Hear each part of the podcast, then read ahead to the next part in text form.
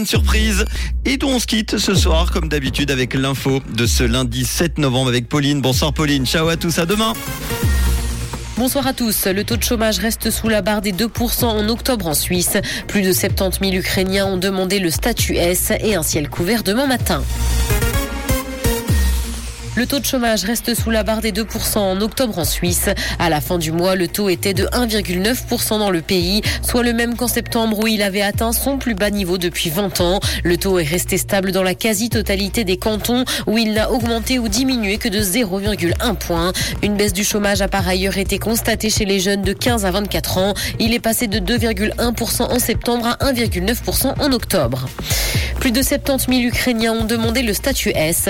Depuis le début du conflit dans le pays, ils sont plusieurs milliers à avoir fui en Suisse. Jusqu'à aujourd'hui, les autorités fédérales ont octroyé ce statut à plus de 67 000 personnes. En Europe, ce sont quelques 4 millions et demi de personnes originaires d'Ukraine qui ont demandé un statut de protection. Plus de 6 millions d'Ukrainiens ont par ailleurs quitté leur foyer pour se déplacer à l'intérieur du pays. Sport et football, deux gros chocs pour les huitièmes de finale de la Ligue des Champions. Le Bayern Munich vont s'affronter, tout comme le Real Madrid et Liverpool. C'est ce qu'a réservé le tirage au sort effectué aujourd'hui. Ces deux affiches constituent d'ailleurs des remakes des finales de 2022 et 2020 de la compétition des interclubs.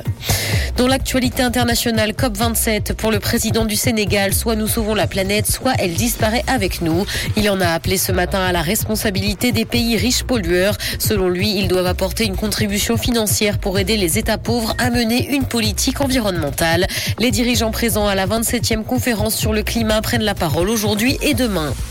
Insolite, 500 drones ont survolé le ciel de New York pour fêter les 10 ans de Candy Crush.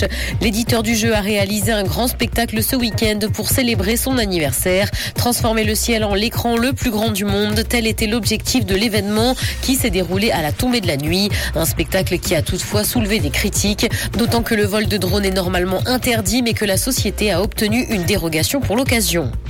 La série Westworld restera inachevée. HBO a annulé du jour au lendemain la série après Les créateurs de la série ont de leur côté remercié leurs équipes et insisté sur le privilège que ça avait été pour eux. Une pétition a été lancée cet été pour qu'une cinquième saison voit le jour, mais ça n'aura visiblement pas suffi à convaincre les producteurs. Il faut dire qu'elle ne compte que quelques milliers de signatures.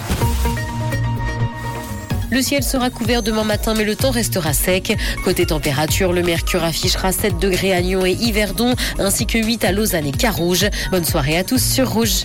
C'était la météo, c'est Rouge. Salut, c'est David Guetta. David Guetta, faites son